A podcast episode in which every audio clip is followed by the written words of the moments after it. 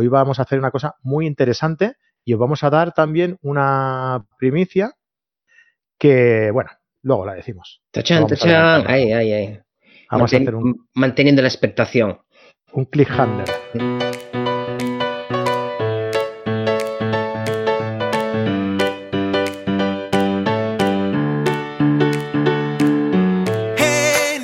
Hola, ¿qué tal? Bienvenidos a carretadigital.com, el podcast en el que hablamos sobre fotografía. Eh, estamos en directo como cada lunes en nuestro canal de YouTube, cada lunes a las 10 de la noche, con un colaborador diferente hablando sobre una temática distinta de la fotografía. Eh, nosotros somos carretedigital.com, una comunidad en la que os podéis aprovechar de todos nuestros cursos que tenemos en nuestra plataforma. Eh, de esto sabe muy bien nuestro invitado de hoy, que es Fran Nieto. Hola, Fran, ¿cómo estás? Hola, muy buenas. Buenas a todos. Buenas tardes, buenas noches, buenos días, donde nos Buena. escuchéis allí. Que tengáis buena luz. Joder, qué bonito te ha quedado, Fran, de verdad, ¿eh? Cada día la abordas mejor la entrada, ¿eh? Estamos así, aquí sembrados. La primavera es lo que nos. Los de macro, la primavera nos altera. ya te digo. Bueno, pues como os comentaba, ¿no? Que, mm, eh, que de esto sabe muy bien eh, Fran, que es el creador del curso de macro y de composición que tenemos en nuestra plataforma.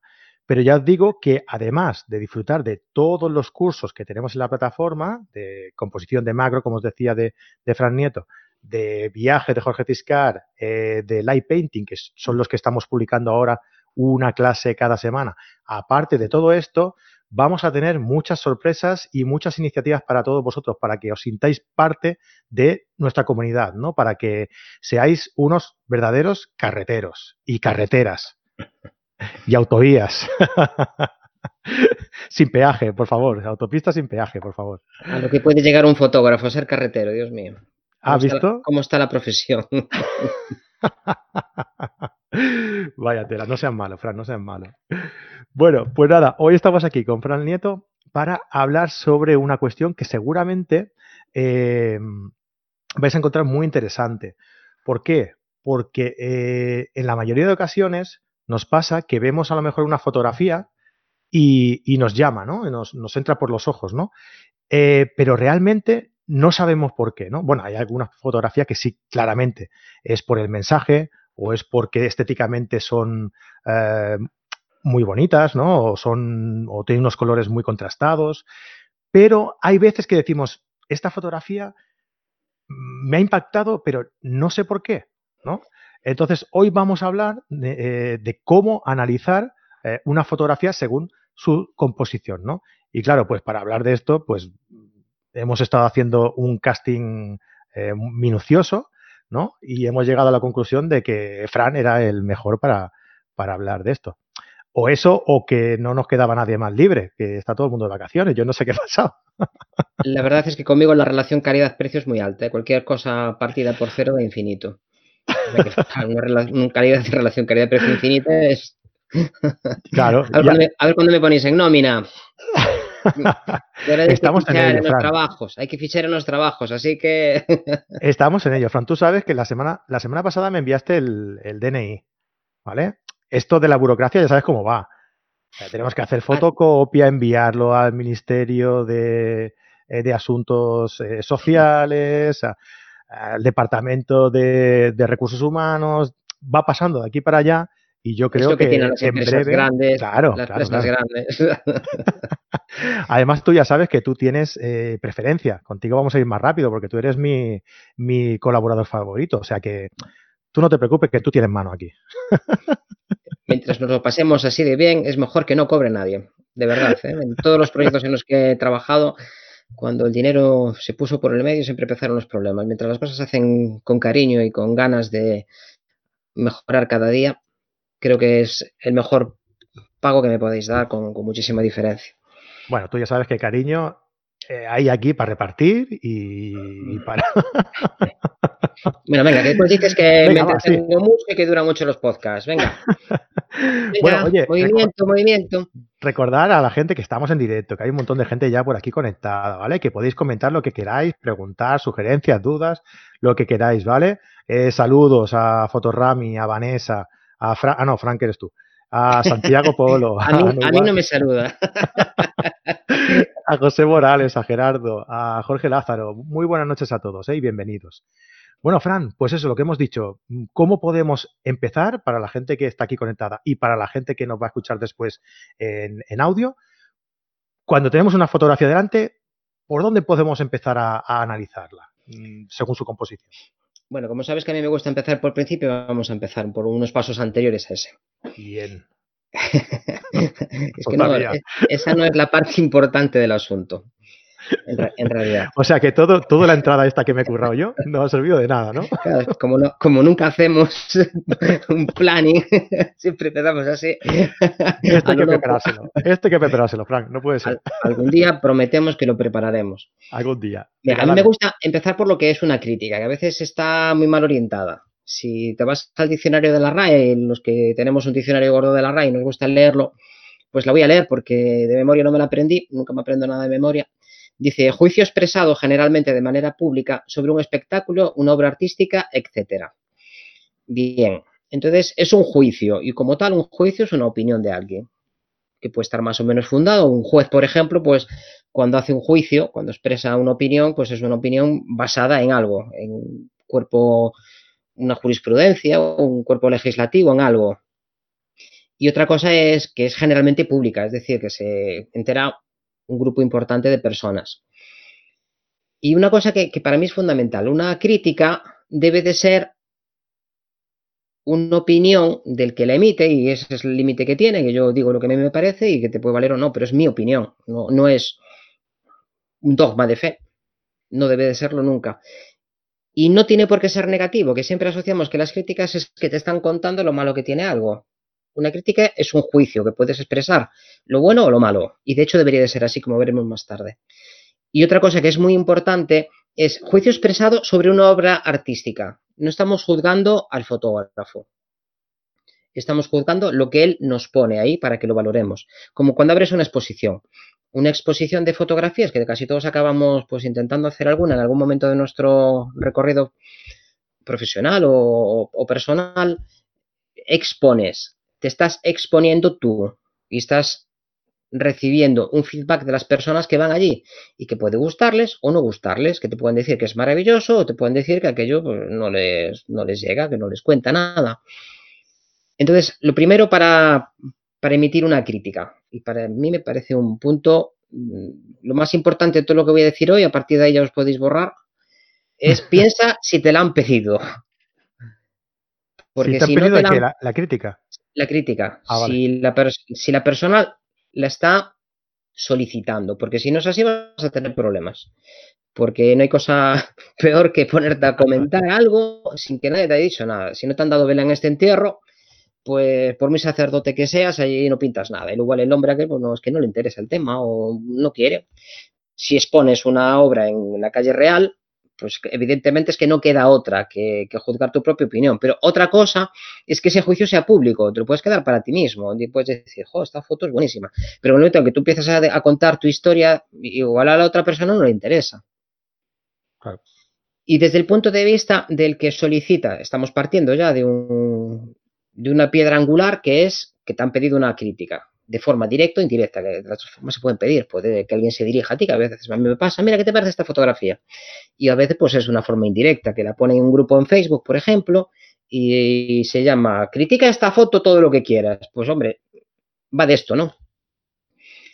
Entonces, una vez que esa persona pues ha solicitado que tú des tu opinión, más o menos docta, lo importante es que esa persona, desde el punto de vista personal, exponga y perdón por la redundancia, exponga algo, muestre algo que sea mm, digno de lo que él hace habitualmente, que no sea algo de lo que bueno, no me acaba de gustar, que yo a veces lo veo. esta foto no me gusta nada, a ver si me decís por qué. si no lo sabes tú, ¿no? Eh, si, no es algo que te representa, no es que yo normalmente no hago esto, pero hoy, mira, os pongo aquí una foto de nocturna y os dedico el retrato. No, haz, pon, una foto. Si quieres saber la opinión sobre algo, pon una foto de algo sobre lo que tengas un cierto orgullo personal de haberlo logrado, que para ti sea algo importante. Porque si pones una fotografía que a ti no te gusta y, le, a todo el mundo le parece súper molona, pues tienes un problema. A partir de ahora hago fotos que no me gustan, para que la gente tenga una opinión favorable. Esto puede ser interesante ser profesional y a veces pues, puedes hacer cosas que no te gustan durante un tiempo, pero no lo puedes hacer siempre porque si no acabas odiando la profesión. También lo tengo visto. Claro. Y otra cuestión importante cuando tú pides una opinión es acéptala con humildad te digan algo bueno, te lo digan algo malo. Si es buenísimo y es maravilloso, es una opinión de alguien que igual no tiene ni idea, que no lo conoces de nada, que, igual es la primera foto de esas que ve en su vida, que igual tiene una especial afinidad con ese tipo de temáticas y le gusta, pero que no tiene que, que la foto haya ganado un premio, no quiere decir que la foto sea buena. Que haya perdido un premio no quiere decir que la foto sea mala. En realidad, ya hemos visto esto en algún podcast que no hay fotos ni buenas ni malas. Hay fotos que valen para un fin y fotos que no valen para un fin. Y ten cuidado con tu pasado si tú te has dedicado durante un tiempo a hacer críticas negativas y salvajes, cuando no te las han pedido encima, pues igual hay ciertas reyertas pendientes que te acaban pasando factura. O, la gente se dedica a darte palmaditas en la espalda y decirte, mira, ay, qué bonito, qué bonito, qué bonito, porque si no, igual les vas a dar pluma sus fotos y eso no está bien. O claman venganza y entonces vas a escuchar cosas que igual ni son ciertas pero que te van a hacer, te van a molestar y, incluso pues pueden ahondar en esa posición. Si pides algo, escucha lo que te están contando. Si es cierto, aprende. Y si ves que es mentira, ríete un rato, que a veces se reúno mucho con las tonterías que publica la gente. Y ahora ya, sí. Eh, digo que yo, he aprendido también mucho a, tomar las críticas como, como, algo constructivo, incluso aunque sean despectivas esas críticas. ¿Sabes? Porque eh, de las críticas que no son constructivas, eh, puedes también sacar muchas conclusiones. Eh, y no solo con la misma crítica, sino con lo que deriva de la misma crítica.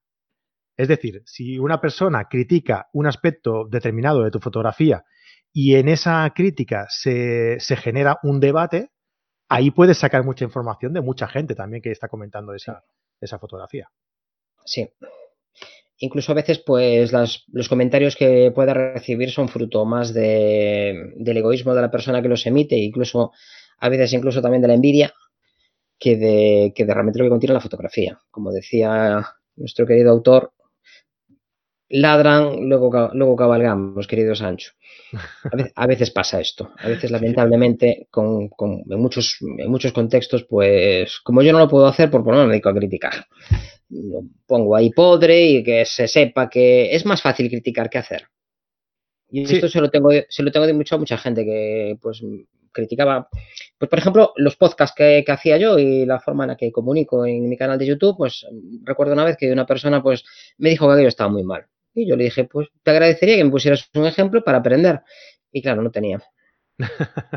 No tenía y no tenía. Y además él se dedicaba a la docencia también como yo y te das cuenta de que, bueno, pues las críticas vienen por ahí. Realmente no estaba criticando la foto, me estaba criticando a mí y estaba criticando a un competidor. Entonces, Se convierte en algo personal, ¿no? Efectivamente. y, hemos dicho que la crítica es sobre una obra. No hay que confundir el autor con la obra. Tú te puedes llevar muy bien con, la obra de Picasso y pensar que era un auténtico energúmeno no personal o que, o que Einstein era... Pero claro, Einstein sabía muchísimo de, de física y sabía muchísimo de la gravedad, pero igual su opinión sobre la física cuántica pues no, no, tenía validez, claro.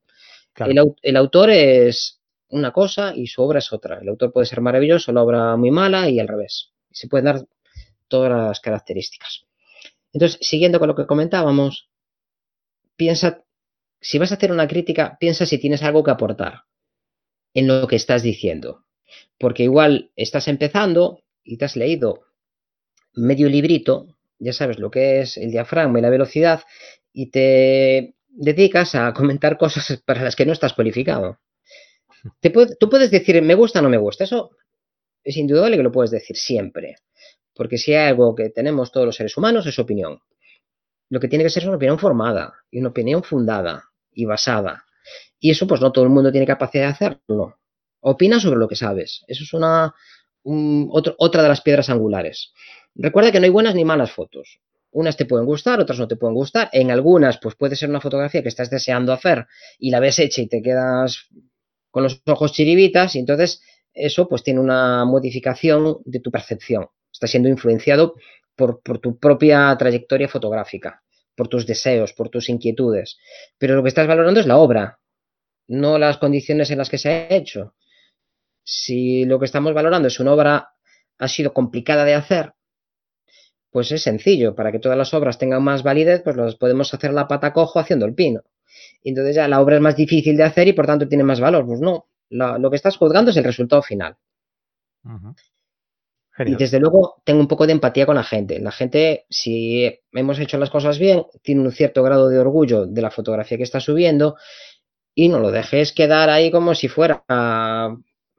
Yo tengo visto críticas tan soeces como esto es una mierda. Esto es tu opinión. Esto es una opinión que no está fundada. Podrías decir esto es una mierda porque o esto es una copia de o esto, pero hay que fundarlo, hay que fundamentarlo. Evidentemente, sí, sí. Eso es una de las de las eh, de los fallos principales que yo veo, que la gente critica sin ningún tipo de, de sensibilidad, ¿no? De empatía, como decías tú. Mm, a ver, cuando alguien sube una fotografía, tú a veces puedes pensar, ¿qué tiene esta fotografía para que esta persona haya decidido subirla? Pero esa pregunta te la tienes que hacer. Te la tienes que hacer. Aunque tú creas que, eh, eh, esa fotografía no tiene nada, tienes que ponerte en la piel de la otra persona y decir, ¿qué le ha visto esta fotografía? ¿no? Y, entonces criticarlo por ese, en ese sentido. Porque mm, algo ha visto esa persona a la hora de subirla. Hay un grupo de, Facebook por ahí en la que yo me hago mucho esa pregunta. Hay gente que sube las fotografías y que dices, no acabo de entender la, la misión de esa fotografía. Pero te tienes que hacer esa pregunta, porque ese hombre al momento, o esa persona al momento de subir esa fotografía está pensando en algo. Algo, está pensando, ¿no? Entonces hay que actuar en consecuencia, hay que, hay que contestar en consecuencia, ¿no? O decirle, oye, no procede que subas todas esas fotografías sin ningún tipo de, criterio, ¿no? O, o, hacerle una crítica dependiendo del tipo de fotografía que sube, pero siempre pensando en eso. Lo que te indica la fotografía esta que comentas es el nivel en el de desarrollo en el que está el fotógrafo. Yo tengo ahí, aquí a mi izquierda, tengo ahí mis diapositivas y entre las primeras pues hay una cascadita preciosa con unos musgos maravillosos, con un efecto seda brutal, salvo que como no tenía trípode hice una exposición de cuatro segundos y está vibrada y ahora no se ve nada. Pero le tengo mucho cariño a esa fotografía, desde luego no me atrevería a subirla, pero la he puesto muchas veces en proyecciones. ¿eh? Pues yo esto tenía 14 años también pero la puse en muchísimos sitios, para mí aquello era, o sea, el descubrimiento aquel del agua en movimiento para mí fue fantástico, yo no lo había visto jamás, de los jamás pensé que había inventado algo. Y estuve muy orgulloso de esa fotografía durante mucho tiempo y es un estilo que sigo haciendo. A mí me gusta mucho poner filtros de densidad neutro o ir días lluviosos para conseguir exposiciones muy largas. Pero si yo pongo esa fotografía, el que haga la crítica tiene que ser consciente del momento en el cual está ese fotógrafo, el momento en su proyección personal, la capacidad que tiene de, procesarla, de, visualizarla, eh, los, valores compositivos. Y, en ese contexto hay que empatizar con esa persona, darse cuenta de cuando tú estabas en ese proceso, acordarse de cuando eras pequeñito y no salirte de, tiesto. De, esto de esto hablaremos también, que tengo todo preparado para hoy. Así me gusta. De las, tres horas no nos quita nadie. Madre mía. Bueno, supongo que la gente no tendrá que madrugar mañana. déjame explicar una cosita. Hay gente que nos está enviando, nos está enviando fotografías por aquí por el chat en directo, ¿vale? Em, Vanessa y Santiago, eh, vamos a, es que si no se nos va a ir el tiempo. Entonces, estas fotografías que estáis, eh, voy a anunciar esto ahora y así ya lo tenemos hecho para el final, ¿vale? Estas fotografías que nos estáis compartiendo por aquí, eh, estamos preparando eh, un programa, Fran y yo, en el que vamos a comentar, que un poquito también ha sido el motivo de hacer este, esta temática hoy, en el que vamos a comentar eh, fotografías de, las personas que queráis enviárnosla, ¿no? Vamos a comentar en el sentido de, la composición las fotografías que vosotros queráis que, comentemos, ¿no? Para esto las tenéis que enviar a fran.carretedigital.com, ¿vale? Con los datos EXIF y em, el motivo que habéis, eh, por qué habéis escogido esa fotografía, ¿no? La historia que tiene esa fotografía detrás, ¿vale? Entonces nos la enviáis y nosotros la comentaremos y supongo que de aquí a un mes o algo así iremos subiendo al canal de YouTube estas, eh, estas críticas, ¿vale? Lo dejo ahí para que os lo vayáis pensando y, y luego al final lo volvemos a comentar, ¿vale? Venga, Fran, puedes seguir. Bueno, pues ahora vamos al punto donde querías empezar tú después de este, de, este meandro. O sea, esta ha sido la introducción del podcast. Es el intro, sí. Vale, ahora vamos con el podcast. Los preliminares. Venga, puedes borrar lo anterior. cuando, cuando empezamos a ver una fotografía, ¿qué, hacemos? ¿Cuál es, por lo menos o no, cada uno va a utilizar su método, como para todo. Cada uno tiene sus ideas, tiene sus, sus manías incluso, sus prejuicios. Lo primero que hago yo siempre, siempre, y lo que recomiendo siempre, es dedica tiempo a mirar la fotografía, hasta que te aburras de ella. Porque en principio nuestra atención va a ir a los elementos principales y tienes que ser consciente de cómo se mueven tus ojos a lo largo de la imagen. Es una visualización consciente, ¿no? La miro, ah, bueno, me gusta, la paso, no, es mirarla.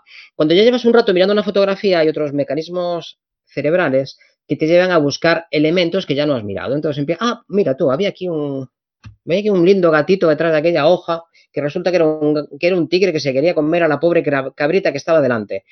Y que el tigre, como estaba muy camuflado, al principio no lo viste. Tú viste, vaya tontería, una cabra aquí en el medio de un prado. Ah, pues que había un tigre ahí. Ah, ¿verdad que la foto cambia? Pues para ver estas sutilezas y cosas que a veces están un poco más escondidas o que son un poco más retorcidas o que incluso están en un segundo nivel de interpretación, que ya hace falta, pues una metáfora, por ejemplo, para poder captarla, hace falta dedicarle tiempo. Y el tiempo tenemos todo, tampoco hace falta que estés media hora allí, que la amplíes y no, hace falta un mínimo de tiempo para, digamos, que tu cerebro mm, ya le apetezca mirar otra cosa, que eso suele pasar pues 30 segundos, un minuto, depende de la fotografía y de lo complejo que sea. Un retrato de una persona, un primer plano donde solo se ven los ojos, pues un poco hay que mirar. Pero un paisaje con muchísimos elementos, pues igual hay una serie de interrelaciones entre ellos que solo se captan con tiempo, con dedicarle un poquito al cerebro el tiempo que necesita. El siguiente paso, si es que hay pasos en esto y no se da hace todo junto. ¿Cómo te gusta eso de los pasos y los puntos claves? que yo fui, a, yo fui a la escuela cuando aquello todavía no había estas modernidades y lo primero que nos pedían los profesores en cualquier cosa era la definición. Solo, y, estoy convencido de que solo puedes entender aquello que puedes definir. Eso es una cosa que si no lo puedes definir, no lo has entendido. Y si necesitas palabras muy ampulosas y muy complicadas, tampoco lo, tampoco lo has entendido. El siguiente, el siguiente paso, interpreta. ¿Qué, es, qué estás viendo? Evalúa, ¿qué nos están contando? Piensa en lo que te está haciendo sentir la fotografía. ¿Qué es lo que te viene a la mente cuando la estás viendo? Es una foto que te impacta, pues una persona llena de sangre, una persona herida, un niño que está en una situación de peligro, un animal que está acechando a otro, ¿qué, qué, sientes? Porque te acuerdas que las fotografías lo importante, para mí al menos, es el mensaje que, que contienen. Los mensajes no tienen por qué ser muy complejos. Mira qué bonita cascada, mira qué árbol más grande, no tiene por qué ser muy complejos, mira qué bien me corto las uñas, que no tiene por qué ser muy complejo, pero detrás de, una fotografía siempre hay un motivo por qué la has hecho. Porque si no, no sacas el, móvil del bolsillo, la cámara de la mochila y te pones a hacer algo. ¿eh? Hay algo, hay algo que quieres transmitir, que quieres fijar, aunque solo sea en tu propia memoria, en tu, tu armario de recuerdos. La, haces para algo y ese algo es el mensaje que tiene la, imagen. E, estas sensaciones que tiene el que recibe la imagen, en general es de las cosas más importantes para el fotógrafo. Porque si yo intento explicarte, mira qué ojos más bonitos tengo, y tú lo que estás viendo es, mira que detrás de Fran hay una linda, un acantilado, a ver si no se cae por ahí, falla algo. Entonces, este feedback normalmente es algo muy importante, que es lo que siente la persona. Porque si eres capaz de conectar y que la gente vea exactamente lo que has intentado, pues es que lo estás haciendo bien. Si no, pues mm, la foto no funciona. No funciona. Igual es muy bonita, igual te dan muchos me gustas, pero tú estás intentando enseñar la cabrita y él está intentando que veas el tigre. Y, y no, está fallando algo. Esto, por ejemplo, sería el, hecho de realizar una fotografía con un paisaje impresionante, pero tú realmente lo que quieres eh, transmitir es que una persona está en peligro, a lo mejor por lo que sea, ¿no? Y la gente, claro, simplemente ve el paisaje, ¿no? Y queda como un poco escondido el mensaje, ¿no? Ahí dentro de tanta belleza estética, ¿no? Sí. Si, ah, si no logras transmitir lo que tú deseas, pues tienes un problema.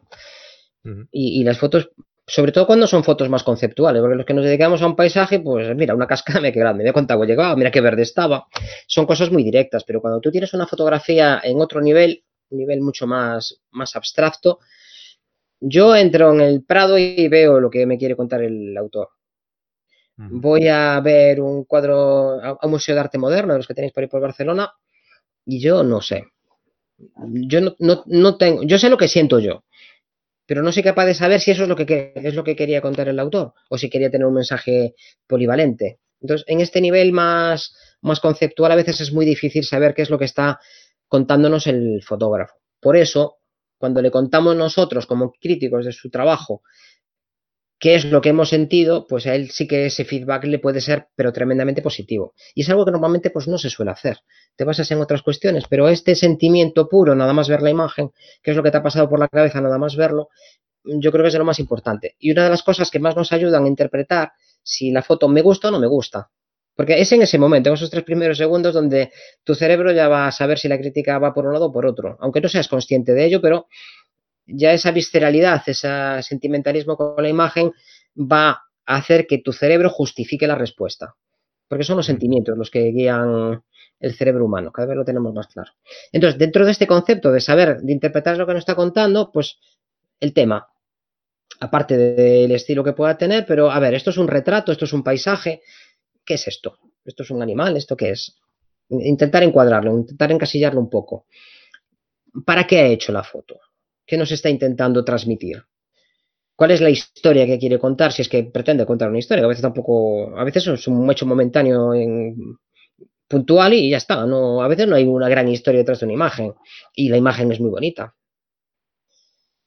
Y valorar si estos elementos que, que rodean la imagen favorecen o no lo que hemos percibido como mensaje. Este me quiere contar esto, pero hay una serie de cosas aquí que. Mira, un niño que se le está derritiendo el helado y al fondo pues tienes 40.000 embarcaciones de vivos colores que no, casi no te dejan ver al niño. Y como encima el cucurucho del helado es que se junta con la Pamela de la señora que está eh, intentando escapar un poquito del sol. Mm, pues está fallando algo. Eh, mensajes contradictorios, no sabemos muy bien lo que nos quiere contar. Y el cerebro, cuando ve una imagen, necesita las cosas sencillitas, muy sencillitas. Cuanto más clara sea la foto, y si es compleja, tiene que ser compleja para reforzar el mensaje, porque las fotos no tienen por qué ser todas una islita rodeada de agua. Pueden ser muchas islitas rodeadas de poca agua, pueden ser muchos árboles rodeados dentro de una islita. No tiene por qué ser mm. eh, elementos muy concretos, pueden ser muchísimos elementos, pero todos esos elementos tienen que tener una unidad y estar al servicio de lo que queremos transmitir. Y siempre, siempre valorar estas emociones, incluso apuntarlas antes de que se te olviden. Porque después igual cuando la vuelves a mirar eh, dentro de dos días o dentro de media hora, cuando quieres escribir la reseña, pues es que esta sentimentalidad que has manifestado ya se te ha desdibujado y ya no, la, ya no ves igual la fotografía. Una vez que la empiezas a analizar y le empiezas a dar vueltas, tu relación afectiva con ella cambia. Apúntalo, vete apuntando. Todo lo que va pasando por tu cabeza, vete apuntándolo en tiempo real, si puede ser. Como nosotros con el podcast. Riguroso directo. De hecho, una foto que puede ser muy bonita y perfecta, pero si no te transmite la sensación en un paisaje, me molaría estar allí. ¿Cuántas veces organizamos un viaje de de fotos porque vimos una, yo quiero estar allí. Y sentir aquello. Yo quiero irme a la cascada no sé dónde y, me da igual que haga foto o no, pero yo quiero estar allí. Pues eso, o yo quiero conocer a esta persona porque mira qué mirada tiene. Cuando consigues eso, esa conexión con el espectador, la foto funciona. Porque tiene interés. Ese interés eh, hace que la fotografía sea interesante. Que sea pues que tenga que despierte curiosidad. ¿En qué medida? ¿Por qué te despierta esa curiosidad?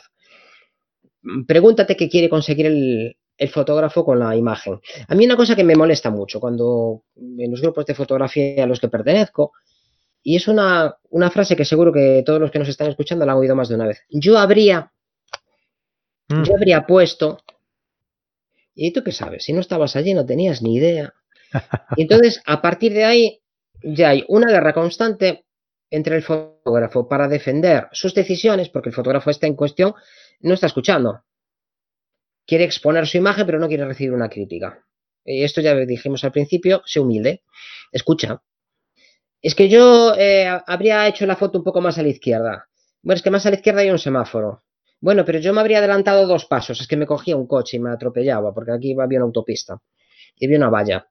Entonces, entonces es un feedback así, entre lo que habría hecho el uno y lo que no hizo el otro.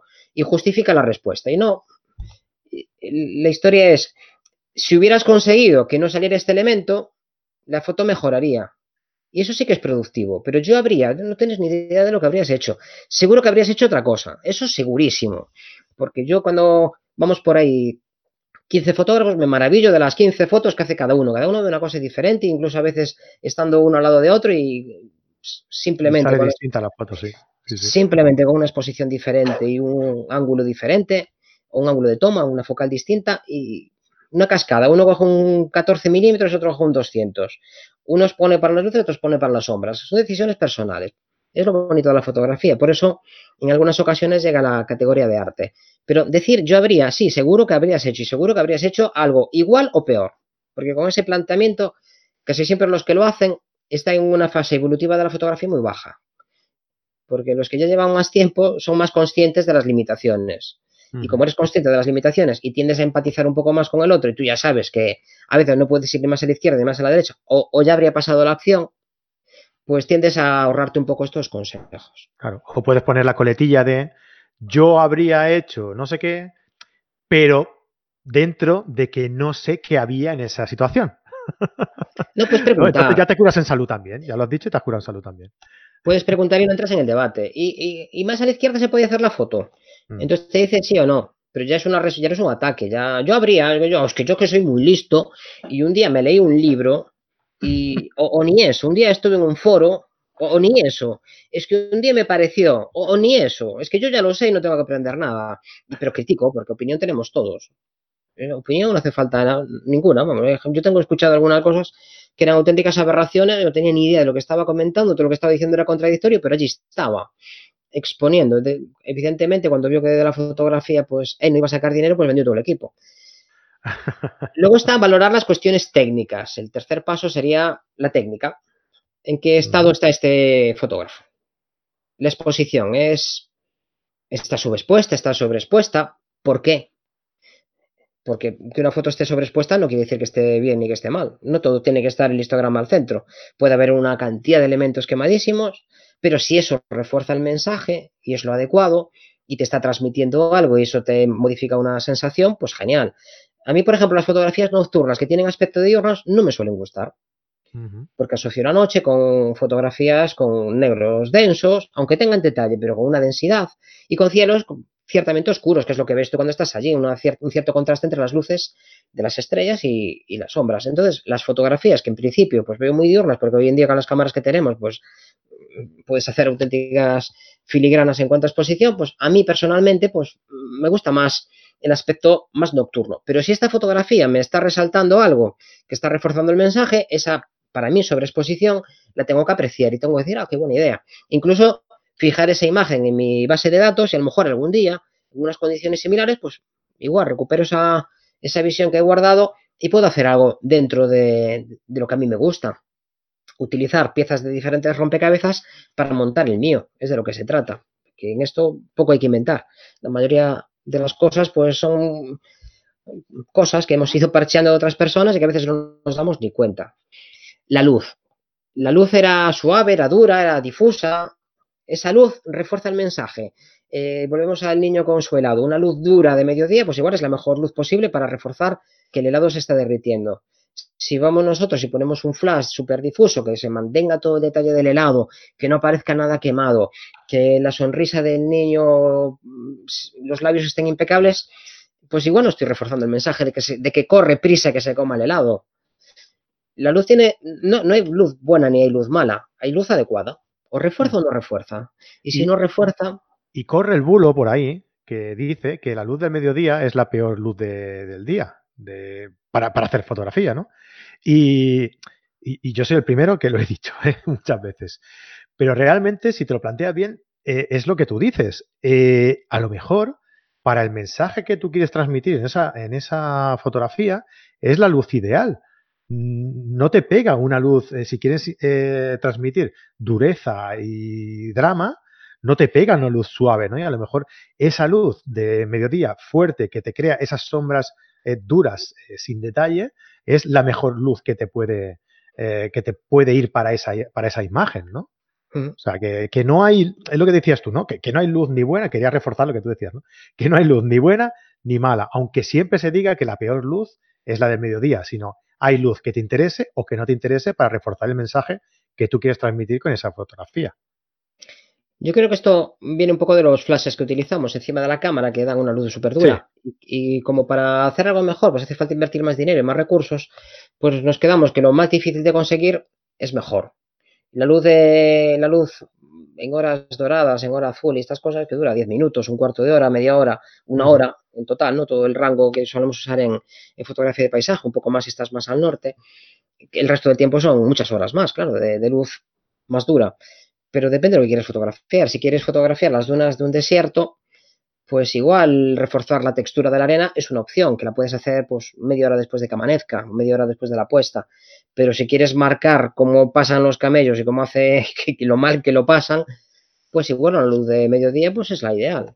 Es que depende, a veces para hacer alguna fotografía de costa yo tengo ido de noche con la luna muy alta porque si no no le da luz allí o es esa luz o no es ninguna, porque el sol nunca pasa por allí. Hay orientaciones hacia el norte, por ejemplo, calas que están orientadas hacia el norte, y a veces pues ya ni el sol te vale y tienes que ir a, días concretos de luna. La luz, la luz es la que es y la que refuerza o no refuerza el mensaje, depende de lo que quieras contar. Exacto. Oye, la gente está muy callada, no sé, ¿qué pensáis? Va, decidnos algo por aquí, por el directo. Es que con lo que hablas, a ver qué mete baza, vamos. Sí, de verdad, ¿eh? Venga, Fran, dale, otro punto. El enfoque. Enfoque es determinar qué plano tiene la máxima nitidez. No tiene por qué haber ningún plano enfocado. ¿eh? Puedes dedicarte a mover la cámara para arriba y para abajo, si eso es lo que quieres contar. Las fotos siempre se le ha dado un plus de validez a las fotos, es que está muy nítida. Y a ver, que una foto esté nítida, ¿qué, eso qué es? Si quieres, estás haciendo un detalle del ojo de una libélula, que no, por ahí pasamos todos. Pues vale, es difícil. Tiene que estar el quicho quieto, tienes que tener una técnica bastante elaborada, tienes que saber enfocar adecuadamente, optimizar la profundidad de campo, pero está nítida, ya está. Hay gente que, lo utiliza como, recurso eh, para comentar que es una buena foto, ¿no? Ah, es que está muy nítida. Bueno, vale. En, este, caso del ojito de la bicha esta, pues, pues vale, está nítido porque, porque el mensaje se refuerza con la nitidez. Pero si tú quieres mostrar eh, pues el maltrato infantil, por ejemplo, pues a lo mejor una foto difusa de un niño que te dice que son sombras en la sociedad y que no se les presta la atención debida, pues igual funciona mucho mejor que los ojos de un niño llorando, ¿eh? Depende de lo que quieres contarnos. Y de, y de, y de un nivel de trascendencia que no está al alcance de la mayor parte de los fotógrafos, porque para eso hace falta una sensibilidad especial. Ser capaz de jugar con recursos narrativas, como por ejemplo una metáfora o un símil, es que no está al alcance de todo el mundo. Contar con una cosa, otra, esto lo hacen mucho en poesía. Y las mejores poesías normalmente son, son más complejas de leer. No todo el mundo es capaz de leer a Góngora, porque la mayor parte de la gente es que se queda con lo que pone y no lo entiende. Es más fácil leer a Lorca. Pero claro, no todo el mundo tiene el mismo nivel para el mismo nivel, igual que no todos estamos en el mismo nivel fotográfico, unos pues hemos dado unos pasitos más y, y, nos quedan otros y otros pues están en principio, otros están muy arriba y en esto hace falta, como todo, hace falta estudiar y hace falta una cierta cultura para poder interpretar algunas cosas a veces que si no, no se entienden. Si yo entro ahora en el Museo Egipcio del Cairo, pues habrá cosas que no tengo ni idea. Me, gusta o no me gusta. Ah, mira, mira qué curioso, me gusta, pero no, no puedo justificar la respuesta. Me gusta porque, porque me gusta. Pero si me dicen, no, este es que es una cosa así muy rara, es de de la dinastía no sé cuántas y es una cosa que es del emperador Akenatón y, y te cuentan una serie de historias, tienes esos conocimientos, lo puedes valorar en su contexto. Y esto es algo muy importante.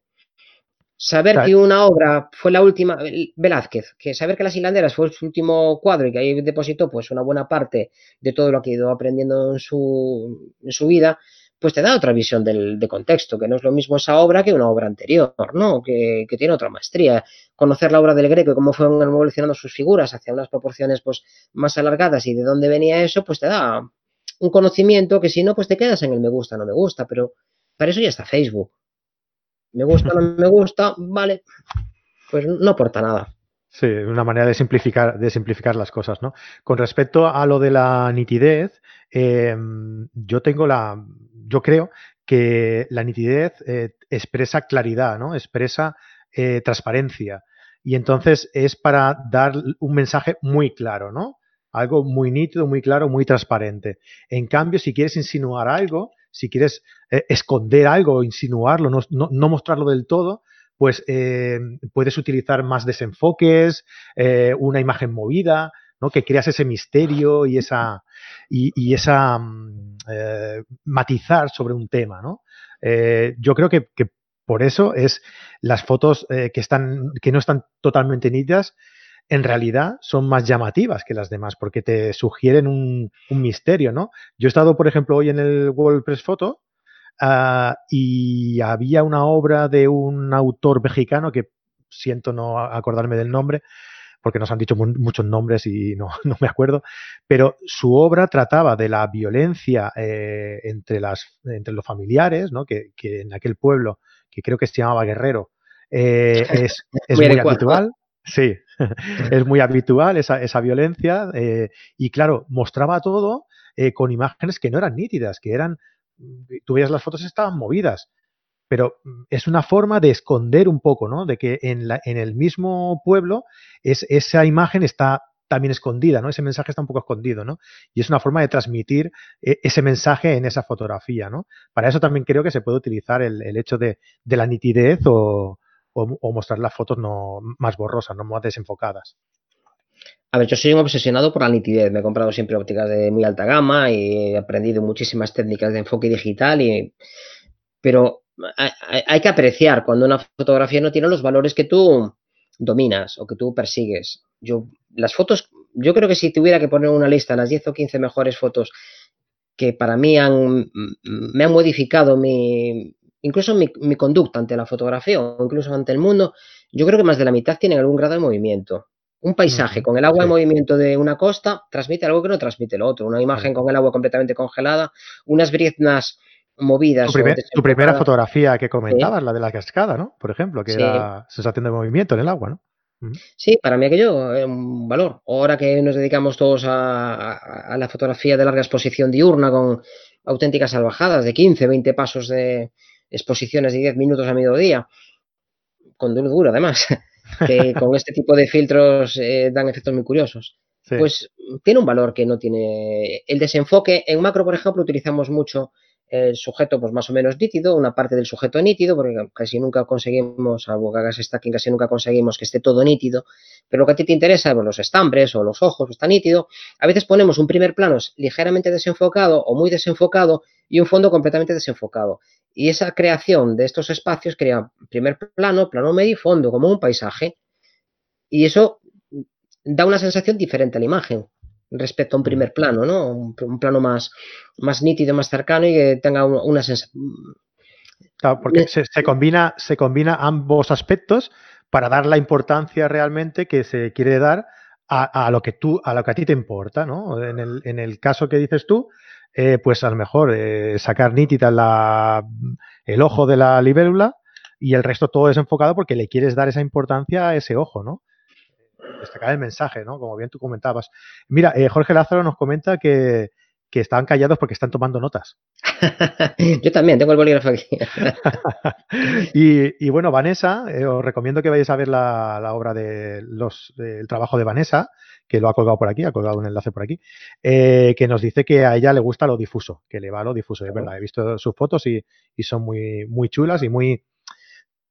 Te llevan como un mundo paralelo, ¿no? Estamos acostumbrados a, ver eh, todo muy real, con o a veces irreal, pero, pero con mucho color, con mucha nitidez, y ver un trabajo en el que todo es difuso, en el que todo es em, confuso, ¿no? que no, no, no, tienes, no tienes claro qué es, o, se combinan ambas cosas. Allá, por ejemplo, le gusta trabajar mucho con las dobles, dobles exposiciones, ¿no? Eh, y te crea un mundo como irreal, ¿no? Y, muy curioso que, que, te, que te hace centrar la, la, concentración en la, en la foto, ¿no? Ver qué, está pasando, ¿no? Hacia dónde está mirando. Si realmente la fotografía está mirando hacia un lado, pero luego la transposición está mirando para el otro, ¿no? Es, es algo muy curioso. Ya, si queréis, os ha dejado el enlace por ahí, por, por el chat y le echáis un vistazo. Sí, yo creo que todos conocemos la frase esta de que no hay peor cosa que una imagen nítida de un concepto difuso.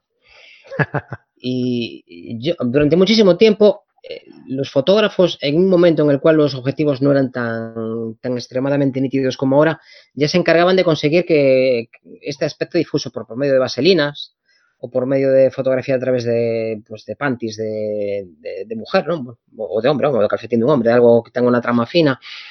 Y se, hace muchísimo, se sigue haciendo macro y también que se utilizan.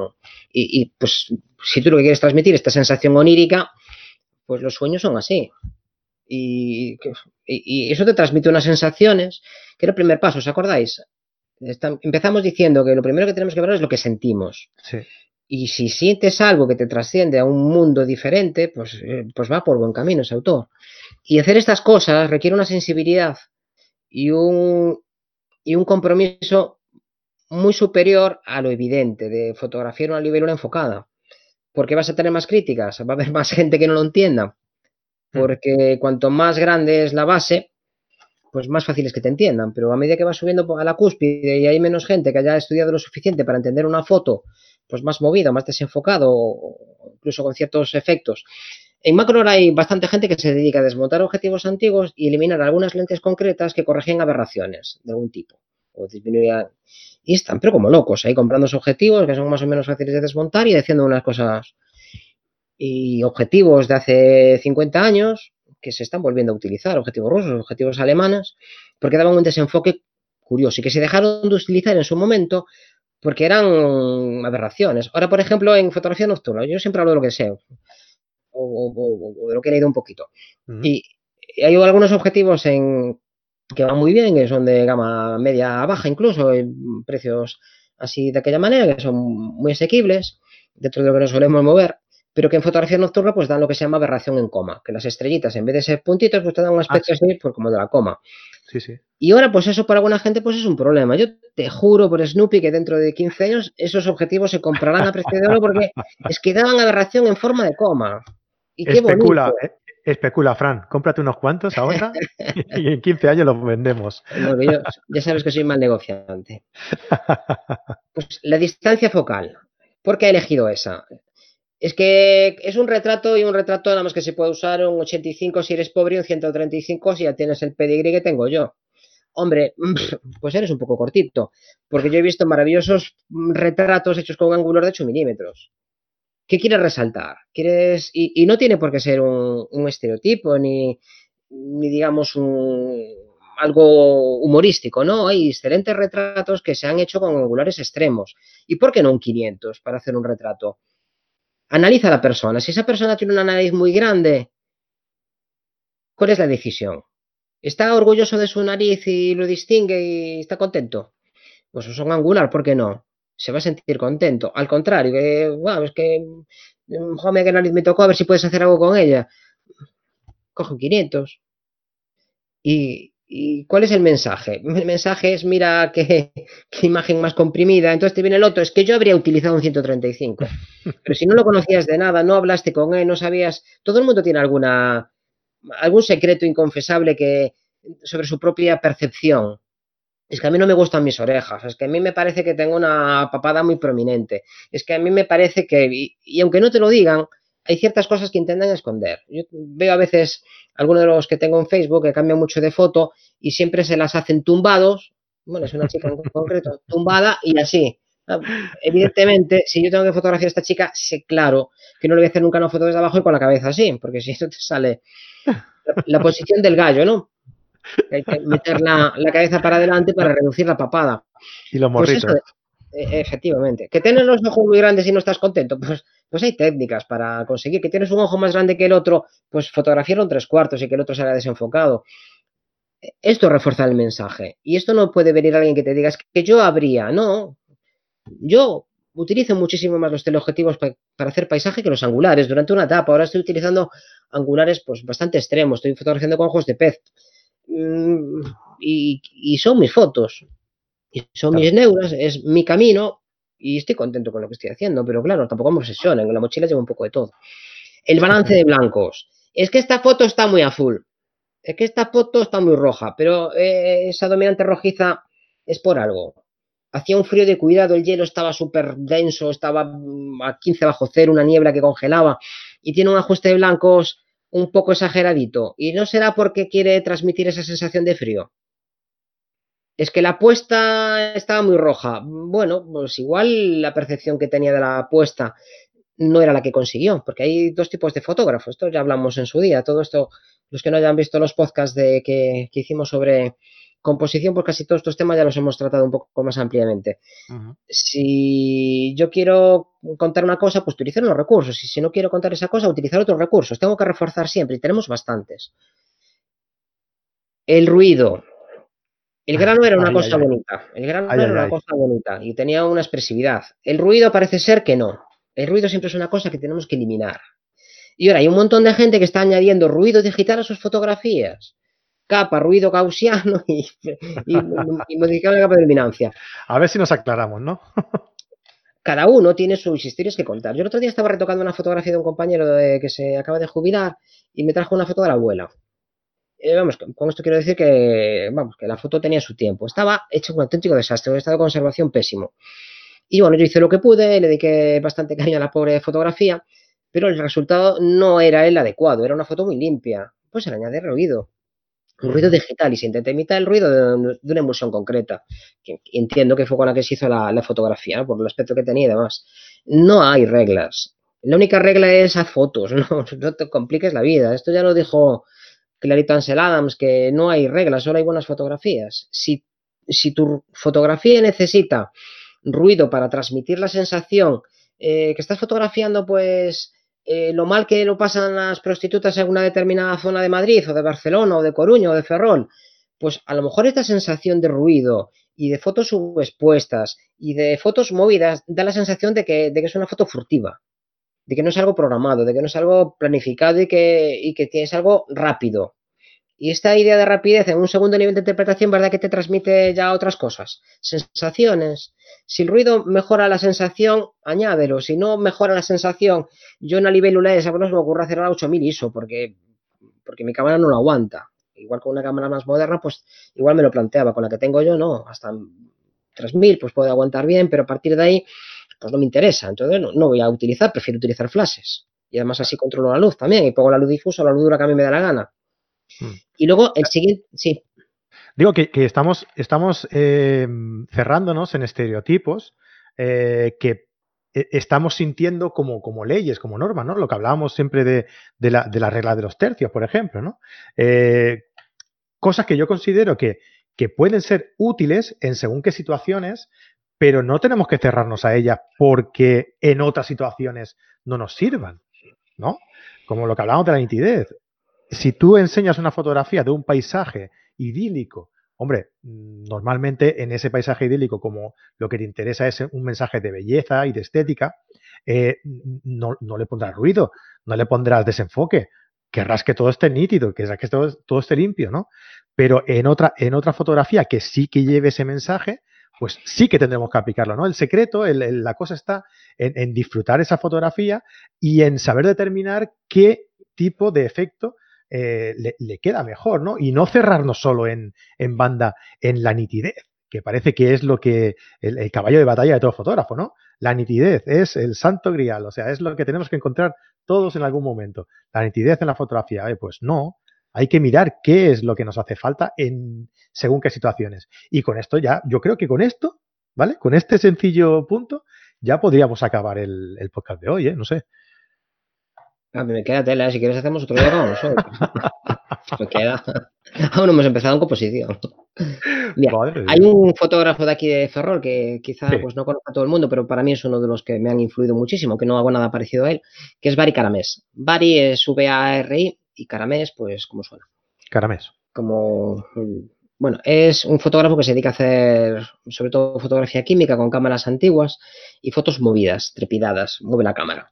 Utiliza posiciones muy lentas, pero consigue efectos que de las 15 fotos estas que te he comentado, yo creo que dos son suyas. Hay una de un de unos curas en una portería que están con sotanas allí en el, en el seminario y hay otra de una señora que se está tirando al agua una piscina con unos colores amarillos y los colores asicianes del agua, una cosa que a mí me gustaron mucho. Son dos fotos. Pues este estaba haciendo un reportaje para fotografía publicitaria de una empresa y entonces estaba allí con su trípode, con su cámara y todo esto. Y cuando va a hacer la foto, se da cuenta que le faltaban las gafas y dice, ah, las gafas, voy a buscarlas al coche. Y entonces el, el, que lo había contratado le dice, pero para la foto que vas a hacer, para la cámara, pues, ¿para qué necesitas gafas? Y dice, no, es que tiene que tener el movimiento adecuado. Y es verdad, es que hay un movimiento adecuado, mucho pierdes el encanto y poco parece que es un error. Y de esta zona ambigua sí que hay que escapar. Bueno, pues vamos a los factores compositivos, ¿te parece? Y vamos a ir más rápido, es que me lías mucho. Sí, sí, sí. Mira, primero, ¿qué ha elegido el, autor? ¿Cuál es el sujeto? ¿Es una mariposa que tiene las olas rotas y estás transmitiendo que le queda poco? ¿Es una mariposa recién nacida? ¿Es una mariposa que está con un fondo verde? ¿Es una mariposa ¿Qué ha elegido? Es una persona que tiene una determinada, un óvalo determinado en la cara, es muy simétrica, es muy asimétrica. Solo hace falta ver las modelos que utiliza Almodóvar en sus películas para ver que no es precisamente el estereotipo de belleza, pues el griego, ¿no? Y sin embargo es gente que, que, ha triunfado por, por, otros valores, ¿no? ¿Dónde, está ¿Dónde has puesto este sujeto? Que siempre hablabas antes de la, manía de regla de los tercios, que está bien, como los rodines de una bicicleta para, aprender a andar, pero hay, que hay muchas más cosas. De esto también hablamos, no vamos a ahondar mucho. La relación que existe entre el primer plano y el fondo. El sujeto está en el centro, ¿por qué? Hay mucho fondo, hay mucho espacio negativo, hay poco espacio negativo, ese espacio contiene elementos, esos elementos te aportan información sobre el sujeto, entran en contradicción, eh, eso que te produce, que sientes elementos que van a añadir valor. Por ejemplo, las diagonales, hacia dónde te conducen. La composición es abierta, es una composición cerrada. Hay contraste en la imagen. Contraste no, no tonal, sino, bueno, que también es tonal, también hay contraste tonal, pero eh, contraste de ideas. un fondo muy suave con un sujeto muy nítido. Ahora, por ejemplo, estoy viendo mucha fotografía macro donde se aclaran los fondos muchísimo y se contrasta mucho el primer plano. Eso te produce un poco de sorpresa. Y a veces se hacen procesar y a veces simplemente iluminando. Se ilumina mucho más el fondo que el sujeto. O al revés, se deja el fondo casi oscuro y se deja el sujeto un poco más brillante. Eso conduce a, una contraposición, incluso contraposición de ideas, un contraste de ideas, simplemente de ideas que te. Pero eh, si esto, como me sale esto otro, que hacen estos dos elementos tan discordantes. En esto es un maestro Chema ¿no? De, de, esta ambigüedad. Oh, qué, buena idea! Mira tú, este, este, doble sentido es algo que. El, sentido del humor también, que también es un sentimiento de contraste. ¿Desde dónde ha hecho la fotografía? ¿Es vertical? ¿Es horizontal? ¿Lo hizo desde arriba? ¿Lo hizo desde abajo? Los planos, que también hablamos de ellos el peso visual, el ritmo, se repiten elementos, eh, cómo, eh, el color, cuál es el esquema tonal que se ha elegido, son colores primarios, son secundarios, es una triada de color, es, un esquema encuadrado, ¿por qué ha elegido esos colores y no otros? ¿Refuerzan el mensaje o no lo refuerzan? Unos colores súper llamativos con una sensación de un niño lo que hablábamos antes, el niño otra vez que intentas pues transmitir la sensación de, maltrato de un niño o, de un colectivo o, pues, un problema de, una determinada especie, los colores muy vivos van a llamar mucho más la atención al espectador que los colores más, más apagados. Pero cuando la fotografía está llena de tonos vivos, como cuando aparecieron las, las películas de, de Kodak allá por los años 60 y 70 en color, toda la publicidad se basaba en colores azules y amarillos. Era lo que había, porque hasta ese momento no se habían conseguido. Y pasamos a otra época en lo que llamaba la atención eran los tonos más pasteles, porque como no se veía te llamaba la atención. Esto es contraste. El contraste de la percepción de lo que ves siempre. Cuando en una revista ves una fotografía en blanco y negro, que cada vez abusa más de eso, bueno, abusar me refiero a, que se hace más, nunca, nunca hay abuso de nada, pero publicitariamente me refiero siempre llega un momento en el que se hace un abuso de, algo y se busca el contraste, pues esto no se ha visto hasta ahora. La publicidad es la búsqueda de lo novedoso, igual que la moda. Aunque volvamos otra vez a los pantalones anchos, no van a ser tan anchos como los de pata de elefante. Y les vamos a añadir unos tonos que nos usaron pues, en, los, años 80, supongo, bueno, un poco antes, los de pata de elefante eran un poco anteriores, ¿no? De los 60 y 70 siempre es este contraste entre lo que estás acostumbrado a ver y, y, lo novedoso. Y la novedad al cerebro siempre es una cosa que, le gusta. Por eso nos pasamos muy bien cuando resolvemos un acertijo, un puzzle, ¿no?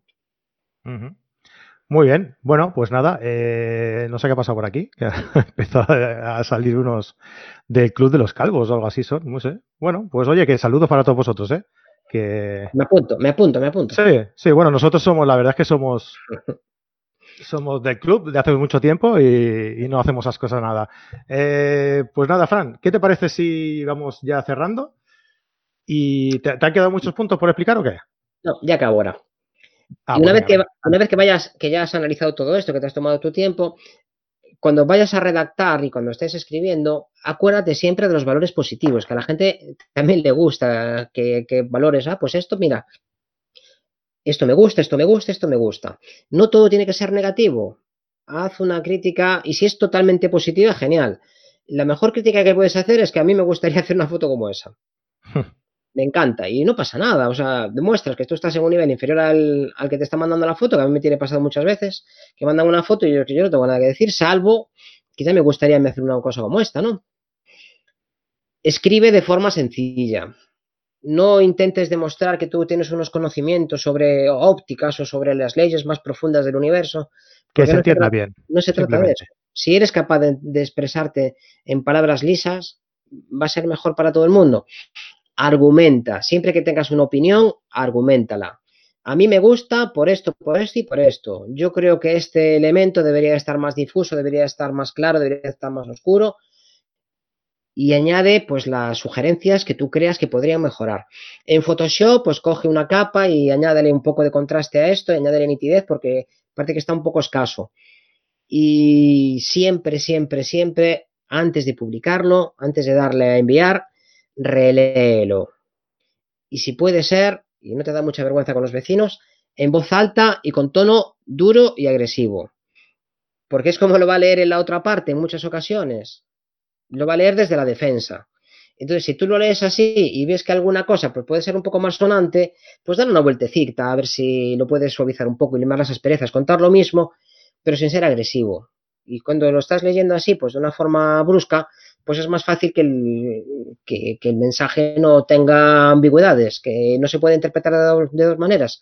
Porque para la mayor parte de la gente, como ella ha puesto su fotografía con la mejor de las intenciones, aunque sea con ganas de recibir una crítica, pero no quiere llevar nada más que sopapos. Quiere, pues, que le digan qué es lo que falla, cómo se mejoraría, por qué, y cuando haga otra fotografía similar, pues intentará practicarlo y seguir avanzando. Y para el que hace la crítica también le ayuda a lo mismo, porque muchas veces estamos comentando fotografías que no son de nuestro ámbito de, uso habitual. A mí si me pongo ahora a comentar fotografías de retrato, pues voy a tener, mm, pues voy a, voy a poder hablar de, algunos elementos como la composición, como la estética, como la luz, como cómo inciden las sombras, y cosas que son comunes a, a cosas que hago yo. El fondo, estas cosas, sí, podría hablar un rato de eso, pero sobre dirección de modelos, pues no le voy a poder decir nada porque yo eso no lo hago. Yo a mis hinchitas y a mis viboritas, pues no las, no las dirijo, están allí y hacen lo que buenamente quieren. Entonces, hay cosas que, lo decía al principio, no hables de lo que no sabes, porque es fácil que digas una tontería. Pero muy fácil, ¿eh? es muy fácil. Y la otra persona que, aunque esté intentando aprender, pues igual ya se leyó algo de eso, pues no le va a quedar otro remedio que reírse de lo que has dicho. Y eso es algo que no queremos. Pues sí. Pues muy bien, Fran. Oye, ha quedado algo muy completo y en un tiempo récord. Es que me presionas, que si no. Sí, sí, sí, yo sé que, estarías tres horas aquí. A ver, nos comentan también por ah, aquí. Me, queda otra cosa, ¿eh? Espera, que ahora me acuerdo. espera, que nos falta, nos falta, si vamos sobrado, nos queda otra parte. Nos queda la última parte, que no, no había planteado yo, pero ahora que estás hablando de esto, y, y es cómo la recibo, ¿no? Hemos hablado de cómo se redacta, de cómo el, fotógrafo dice, voy a ponerme aquí esta foto para que me la comenten. El comentarista, pues, hace esto que hemos dicho, o como él crea más adecuado, que este es un buen método. Otra cosa es hacer una crítica, pues, para un museo, que deberías de ver el contexto histórico, las influencias, pero bueno, eso creo que no es el tema del, del podcast de hoy. Pero la persona que lo recibe, eh, la actitud, ¿no? Vale, vale, ya me han contado estas cosas, y tengo que tener una actitud proactiva y positiva, porque es que si no voy mal. Si me lo tomo como algo personal, que puede serlo, pero si me lo tomo como algo personal, pues no voy a aprender nada. Voy, a empezar a defenderme, es que tú no tienes ni idea, es que allí había un acantilado enorme, yo no sé volar, o sea, eso no lleva a ningún lado. Mm.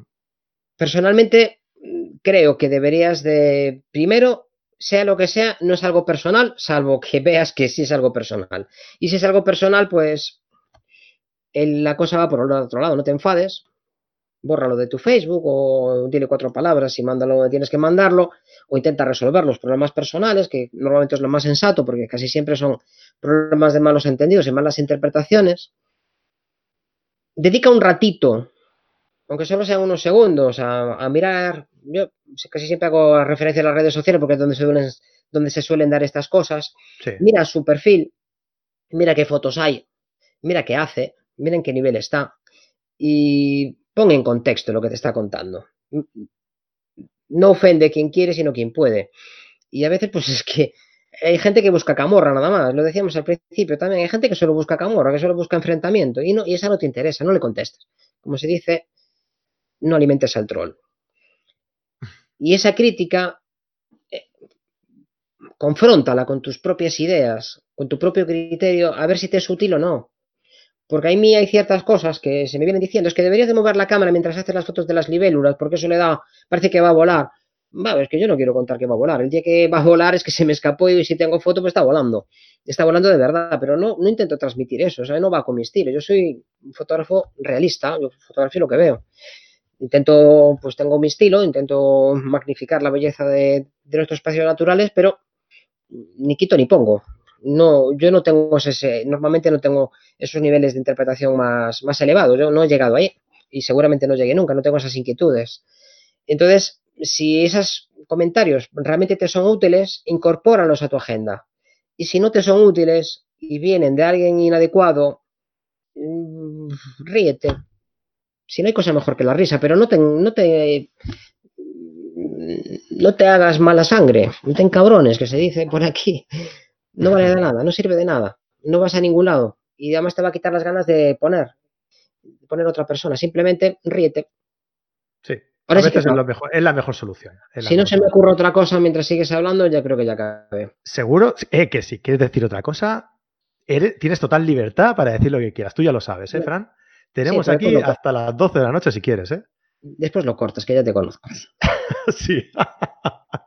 Esto se va directamente, hasta con el chat directamente incluido. Madre de Dios, lo que, lo que ha soltado por ahí alguno.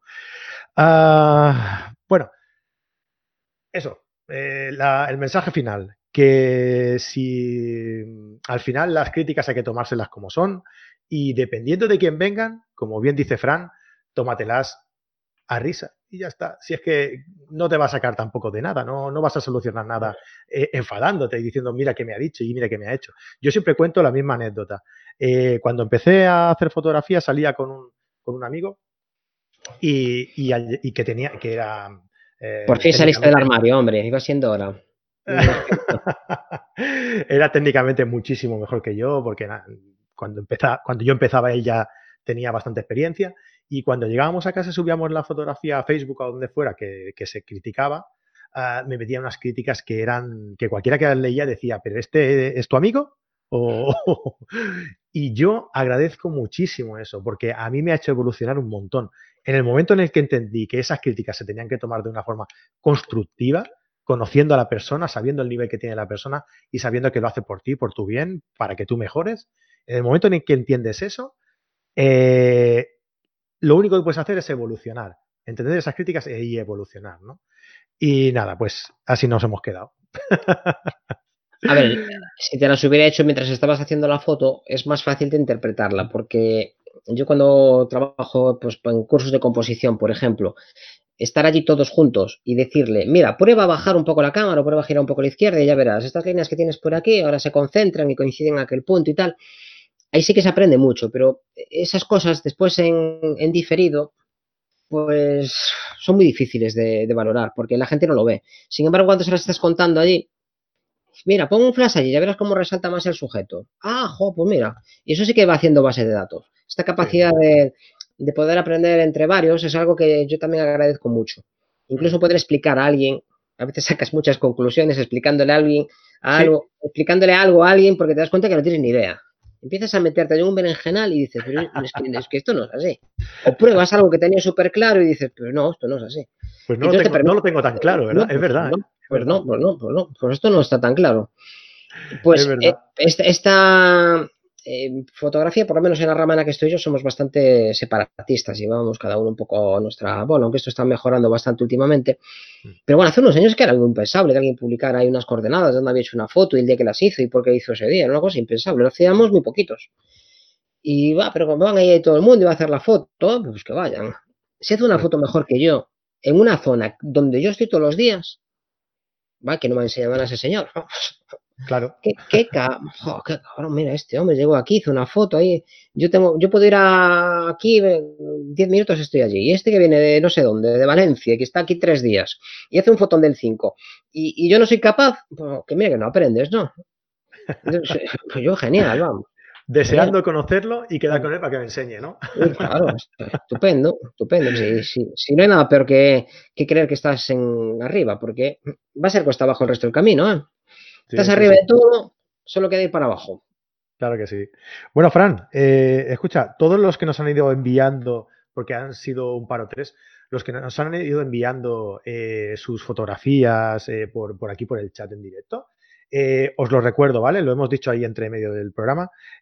Vamos a hacer un programa que, en el que vamos a, a vamos a, a, ponernos al límite porque vamos a intentar hacer un programa muy cortito comentando cada una de las fotografías que nos enviéis, ¿vale? Que vosotros, como hemos hablado hoy, que, o sea, tú, tú Mm, tu posición ante, ante este programa que vamos a hacer nosotros va a ser de entender que estamos criticando tu fotografía bajo nuestro punto de vista y bajo nuestro criterio y con la expectativa de, de, de hacer mejorar eh, las cosas que nosotros vemos mejorables, ¿vale? Eh, y sin tomársela mal, sobre todo, que esto es algo muy importante, vamos a criticar vuestras fotografías. Vamos a hacer una crítica por programa y la idea es hacer un programa por semana.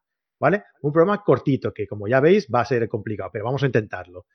Eh, entonces, enviadnos vuestra fotografía, todos los que nos habéis enviado por aquí, por el chat, y todos los que nos estáis escuchando también por el, eh, por el, eh, por el podcast, por el audio, enviadnos vuestra fotografía a fran.carretedigital.com y, bueno, pues eso, nos decís que es para el programa con Fran Nieto, ¿vale?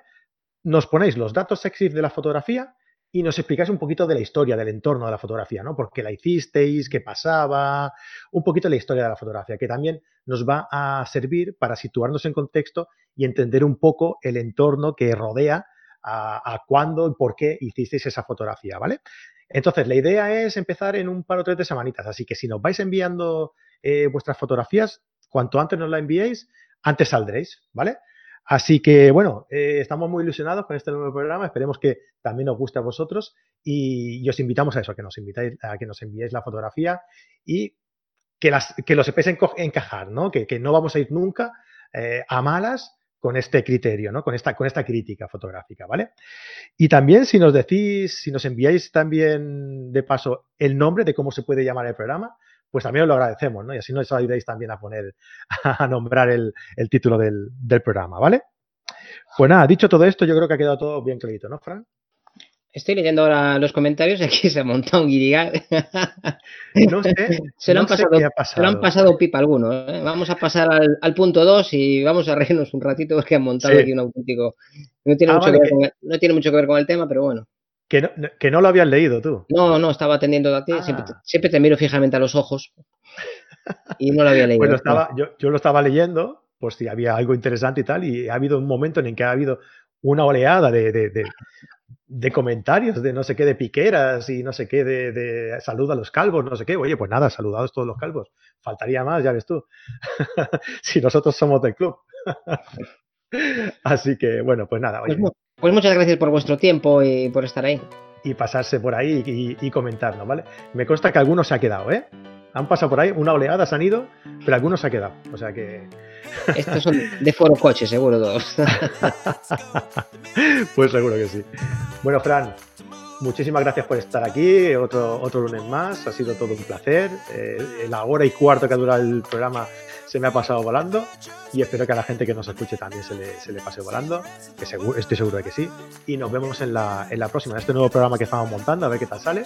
Y por supuesto, en la, en la nueva colaboración que hagamos en el podcast, pues de aquí a un mes y medio, un par de mesecitos, ¿vale? Yo propongo como nombre Programa X. Que Programa además tiene así un doble sentido y invitaría a más gente a pasarse por aquí. Vale, bueno, pues lo vamos estudiando, a ver qué le parece a la gente también, ¿no? Que nos vaya diciendo también. Bueno, pues Fran, lo dicho, un abrazo, que vaya muy bien, Pues gracias a todos, gracias a todas y vamos hablando. muy bien. Y nada, a todos los que estáis por aquí en directo, los que aún quedáis por aquí, eh, enhorabuena por haber llegado hasta el final. A qué, todos los qué que... paciencia, qué paciencia, por amor de Dios. A todos los eh, del Club de Calvo que os habéis pasado también por el chat, eh, muchísimas gracias por pasar por aquí, por comentar. Esto, quieras que no, sube lo que es la, la audiencia en YouTube y nos hace subir, vamos a salirnos en este, en este programa, ya lo verás. Es verdad, es verdad, es verdad, hay que tener en cuenta Claro, los claro. Hay que contestar todos, hay que contestar todos aún da más puntos. El Ahora, ahora cuando acabe, El algoritmo da más puntos. ¿eh? ahora cuando acabe me pongo. Y nada, que nos vemos el, el, lunes que viene en un nuevo directo, ¿de acuerdo? Que paséis una buena semana, que hagáis muchas fotos, un abrazo y hasta luego. Adiós.